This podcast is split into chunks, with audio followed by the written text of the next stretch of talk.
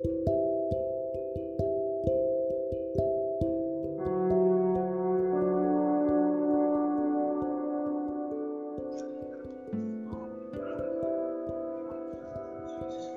hola, buenas tardes, bienvenidos a otro episodio más de nuestro podcast EDACAST.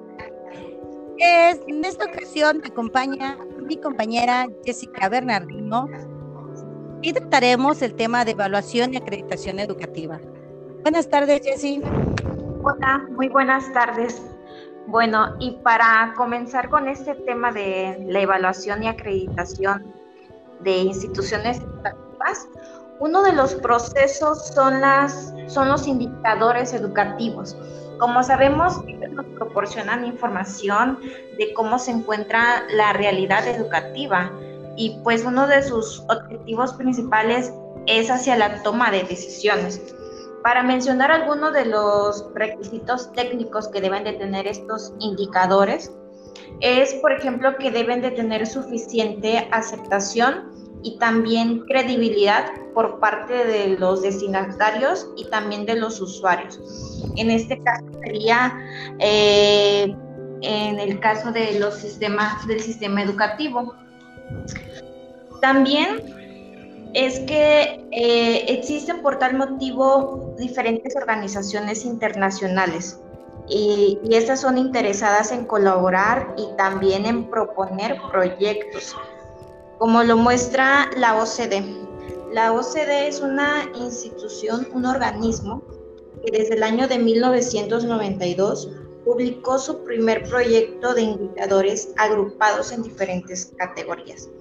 También de la misma manera, la Unión Europea hace unos años y siguiendo un camino también paralelo publicó su primer informe eh, organizando los aspectos educativos en diferentes capítulos.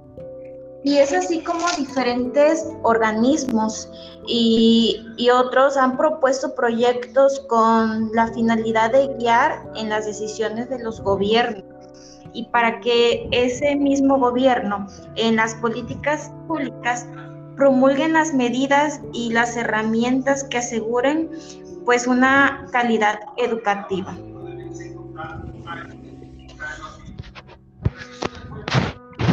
Ok, ok, sí. Y así como hay organismos internacionales, en México también contamos con organismos nacionales como el Instituto Nacional de la Evaluación de la Educación, que ya no se encuentra actualmente en funciones, pero este instituto tenía como tarea principal el evaluar la calidad, el desempeño y los resultados del sistema educativo nacional en México, desde la educación preescolar, primaria, secundaria, hasta la educación media superior. Dentro de los principios que orientaban las tareas del INE estaba la una mejor educativa, un principio de equidad, una evaluación justa, atención a la, a la diversidad y un principio de participación. El INE estaba regido por su política nacional de educación que determinaba las orientaciones eh, estratégicas y de intervención pública con el propósito de atender el mandato constitucional de contribuir a la mejora de la calidad y la equidad en la educación obligatoria, que como sabemos es desde la educación preescolar hasta la educación media superior. El INE se apoyaba también dentro de, su sistema nacional de, eh, de, evaluación educativa en indicadores que nos daban también organismos nacionales e internacionales, nos daban ciertas recomendaciones como lo era Planea, que es el Plan Nacional de la Evaluación de los Aprendizajes, eh, el ESEA, que era la evaluación de las condiciones básicas de la enseñanza y el aprendizaje, el CEC, que era las evaluaciones del currículo. Entre, esas dos eh, eh, esos dos organismos, Planea y el SEC, ah, hablaba exclusivamente de los alumnos, pero ya del ESEA no nada más hablaba de los alumnos, sino también de las instalaciones, de los recursos que tenían las escuelas. También tuvieron participaciones organismos externos como el PISA, el Cívica, el YESE y el TALIS todos esos enfocados precisamente a lo que es el aprendizaje de los estudiantes.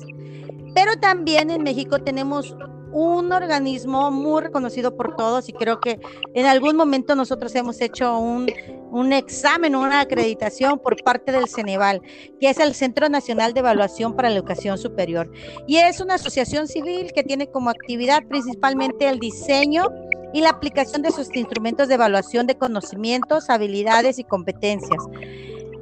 Dentro de su misión, pues es realizar estas evaluaciones de calidad que contribuyan a mejorar los procesos de formación educativos y profesionales.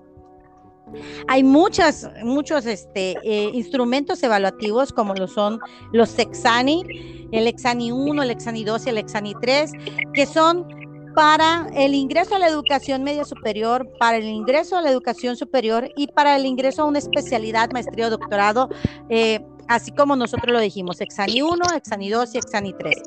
También existe el examen general para el ingreso a la licenciatura, que es el EGEL, en donde este instrumento de evaluación eh, es determinar que si los egresados que concluyeron su plan de estudios de licenciaturas tienen los conocimientos y las habilidades indispensables al término de su formación académica.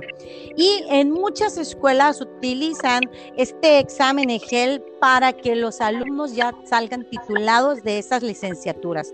Actualmente tiene 39 licenciaturas eh, que tienen este, y que aplican este examen EGEL. También dentro del Ceneval tenemos la acreditación de un nivel educativo a través del acuerdo 286 en donde podemos acreditar mediante conocimientos previos que nosotros ya adquirimos a lo largo de nuestra vida, nuestro bachillerato, algunas licenciaturas eh, eh, y las técnico superior universitario. Dentro de las licenciaturas hablamos de licenciaturas docentes, que puede ser los de la licenciatura de educación preescolar y primaria en el medio indígena, la, licenciatura en la enseñanza del inglés, la licenciatura en, educación primaria y la licenciatura en educación preescolar. Y no nada más hacen en el aspecto de, educación esos exámenes de acreditación, sino que también tiene certificación y evaluación de competencias en donde el Ceneval junto con otros organismos hacen precisamente para diferentes